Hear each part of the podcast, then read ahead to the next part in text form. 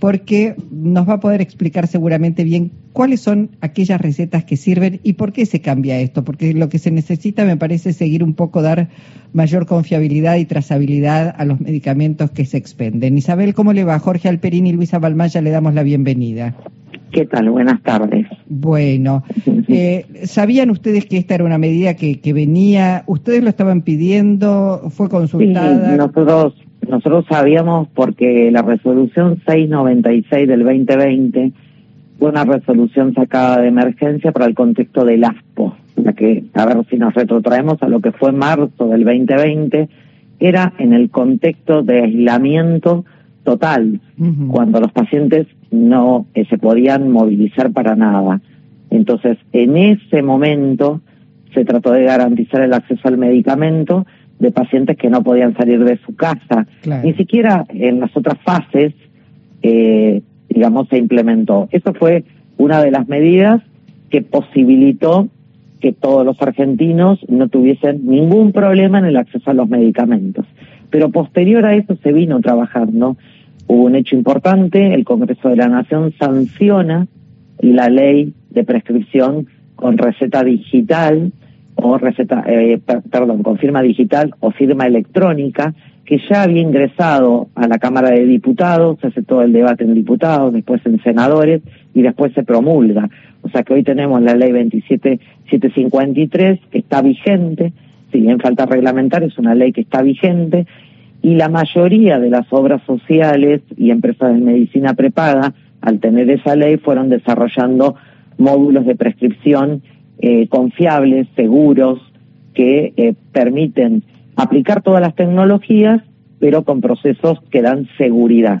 Seguridad de que el que prescribe sea un médico y no sea una receta que se pueda, eh, digamos, que no sea prescrita por un médico que esté habilitado y vigente con matrícula al día. Que no se truche, digamos, no una receta trucha. Ahora, Isabel, Isabel, en la experiencia que ustedes recogieron, eh, hubo demasiadas falsificaciones, o te digo, se argumentó eso, realmente es porque... hubo muchas recetas duplicadas porque, a ver, esta receta, a ver, la receta digital, con firma digital o firma electrónica, con medidas de seguridad como puede ser un código de barra, un código QR, sigue vigente.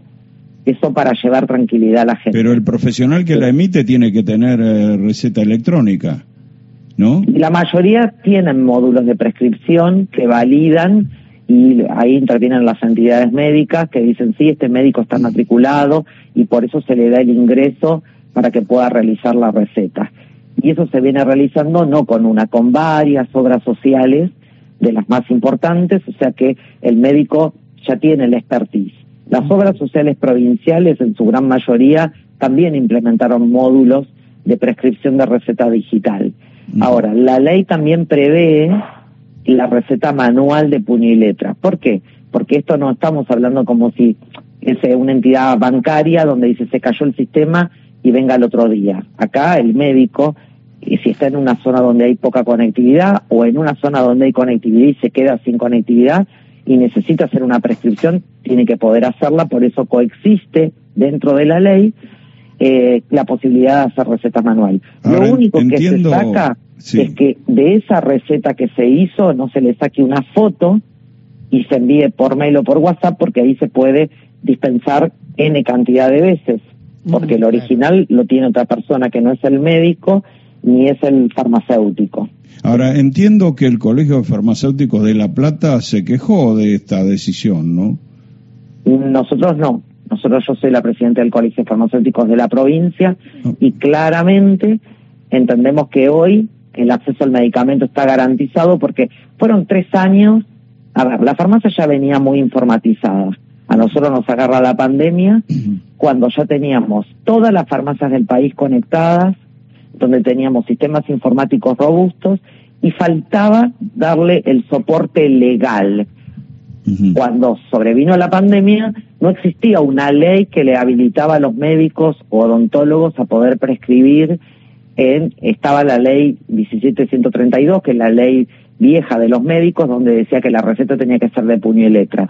Al sancionarse la ley en el Congreso en julio del año 2020, ahí vino el marco legal para que todos los médicos que quisieran utilizar un soporte electrónico lo pudieran hacer en forma legal. Pero está bien, está bien esto de todas maneras, perdón Isabel, que aclara que es la receta electrónica o digital, pero la receta de papel que lleva un afiliado a una obra social que le prescribe un médico tiene validez. Lo que no puede hacer es ir con una foto en su celular de esa receta. Claro, porque eso termina siendo una fotocopia de una receta. Mm. porque cuando el paciente la manda por WhatsApp a la farmacia, la farmacia la tiene que imprimir y lo que imprime es una copia. Claro. Entonces, nunca se permitió en la República Argentina copias, excepto en el proceso del ASPO. La resolución que se deroga habla del ASPO, o sea, cuando había cuarentena estricta, estricta, mm. estricta. Entonces nosotros sabíamos que en algún momento, y ya cuando eh, se empezaron a abrir y se empezó a permitir la salida de la gente, la vuelta al trabajo, ya sabíamos que en algún momento eso caía, porque si la receta, todos los argumentos y fundamentos de la resolución estaban dados para el ASPO, ya no existía más el ASPO. Recuerdan que era ASPO y después vino DISPO. Primero el ASPO, que era aislamiento obligatorio, y después la DISPO, que era distanciamiento. Esta resolución que se cambia era una resolución del ASPO, o sea, no había mucho elemento jurídico tampoco para sostenerlo.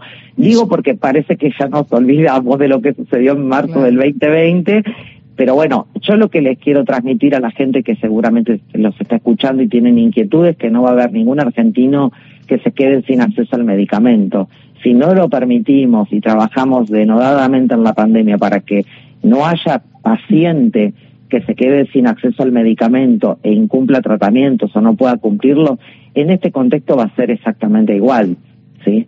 Eh, habrá médicos que todavía no están ayudados, pero la gran mayoría sí, esto lo podemos decir porque la gran mayoría de las recetas vienen eh, o papel, como antes, o con módulo de prescripción, porque eso ya está definido cuáles son las características que tiene que tener. Isabel, y se, se, extiende, creo que por 60, 90 días la vigencia de las recetas, ¿no? A ver, de la misma manera que durante el ASPO nosotros atendíamos con tres, cuatro modalidades diferentes, en este caso va a pasar exactamente lo mismo. O sea, si un paciente que recibió su receta y hoy está en la costa y no tiene su médico de cabecera cerca, eh, entendemos que no va a haber ningún tipo de problema. Lo que sí le pedimos a algunas empresas de medicina prepaga que tengan la flexibilidad, pues nos ha pasado con alguna obra social importante que porque no decía la leyenda COVID, esas recetas no las pagaban. Entonces, ah, me parece que tiene que haber eh, voluntad de todas las partes, de la superintendencia, de las empresas de medicina prepaga. Me parece que hay que sobreponer por encima de todos los actores del sistema de salud el acceso al medicamento a los pacientes. Está bien. Eh, le, le, pregunto, Isabel, porque generó también esta noticia mucha inquietud en jubilados y jubiladas. ¿El PAMI ya utiliza las recetas digitales o electrónicas? ¿Ahí no se va a modificar nada? No, se modifica absolutamente nada. Los médicos de PAMI hacen las recetas en sumo, para ser médico de PAMI ya tienen un ingreso al módulo de prescripción, levantan las recetas a una nube y el jubilado ya viene, pero antes de la pandemia ya venía. Sí, sí, sí. Con su carnet, ¿sí? Y directamente desde la farmacia bajamos desde la nube la receta y la dispensamos. O sea que para el jubilado no cambia nada. Bien. Otra cosa más, aprovecho que la tenemos en línea porque a la luz de la nueva ola de COVID, la necesidad de testearse, muchas eh, obras sociales y medicina prepaga no lo están haciendo. Hay una demanda de test eh, de COVID muy impresionante. ¿Hay faltante? ¿Qué es lo que están registrando ustedes? Sí, nosotros eh, desde que se aprobaron la dispensa de autotest en farmacia venimos registrando las dispensas en farmacia y lo que notamos en los últimos días de noviembre y primeros días de diciembre, la demanda creció un 200%, hasta llegar a que teníamos los primeros días del mes de diciembre dispensas, a ver, 2.400 dispensas y la semana pasada tuvimos 15.000 en farmacia. Entonces, lo que tenemos son stock críticos. ¿Qué significa? Que las farmacias reponen, pero como hay muchos casos, a veces no alcanza el stock hasta que volvamos a reponer. Pero no hay faltante. Hay cinco laboratorios que han aprobado en la República Argentina. El ADMAL le dio el registro para poder eh, ingresar o fabricar estos eh, reactivos de diagnóstico in vitro, que son autotest, o sea que se están los pacientes en su casa y eh, nosotros registramos, por ejemplo, en noviembre el índice de positividad es 8%, hoy estamos cercanos al 50%. Claro. Eso indica como, a ver, de la misma manera que tuvimos stock crítico de paracetamol en la pandemia, sí, o sea que nada alcanzaba, bueno, ahora tenemos, eh, nos pasa lo mismo, pero no es que haya faltantes eh, y que por un determinado tiempo no vaya a haber. Capaz que alguna persona va a una farmacia, justo se quedó sin stock, pero esa farmacia repone, pide su droguería y al otro día tiene eh, test en la farmacia. Debido a la alta demanda y a la cantidad de casos importantes que hay, porque claramente el índice de positividad significa de que cada dos autotest que se dispensan, uno da positivo. O sea, son pacientes que están con síntomas y como el gobierno estableció que ellos hacen los test a pacientes mayores de 50 años, pacientes con patologías prevalentes o personal de salud nada más, el resto de los pacientes que tienen fiebre o dolor de garganta o eh, mucosidad eh, no se lo hacen el test, tienen dudas, vienen a la farmacia y bueno, de eso estamos registrando que dos de cada, o sea, uno de cada dos eh, pacientes eh, da positivo a COVID. Claro. Bueno, lo, lo, planteaba porque, bueno, escuchamos mucha mucha queja, mucha demanda. De pronto hay como cuellos de botellas, efectivamente, que se hacen porque hay mucha gente testeándose al mismo tiempo, porque hay mucha gente eh, contagiada y, o por lo pronto queriendo saber si es una gripe común, si es un resfriado o es sencillamente Exacto. COVID. Y entonces, bueno, hay, hay una demanda muy elevada. Este... Sí, también Argentina es un país en el cual eh, dejó de utilizar eh, barbijos, por ejemplo, en el transporte público, que nosotros creemos que es una recomendación que hay que seguirla teniendo, sobre todo cuando hay muchos casos, o el lavado de manos. Y también lo que hay que aconsejar que aquellos que no tengan el esquema completo y los refuerzos se vacunen, porque eh, no es que eh, la enfermedad es inocua, o sea, hay un número de pacientes, que sobre todo aquellos que tienen patologías prevalentes, que terminan internados, con lo cual hay que seguirse cuidando y no digo que ni que vaya a haber un aislamiento ni mucho menos, pero sí había algunas prácticas que estábamos acostumbrados y como que nos relajamos demasiado, ¿no? Claro.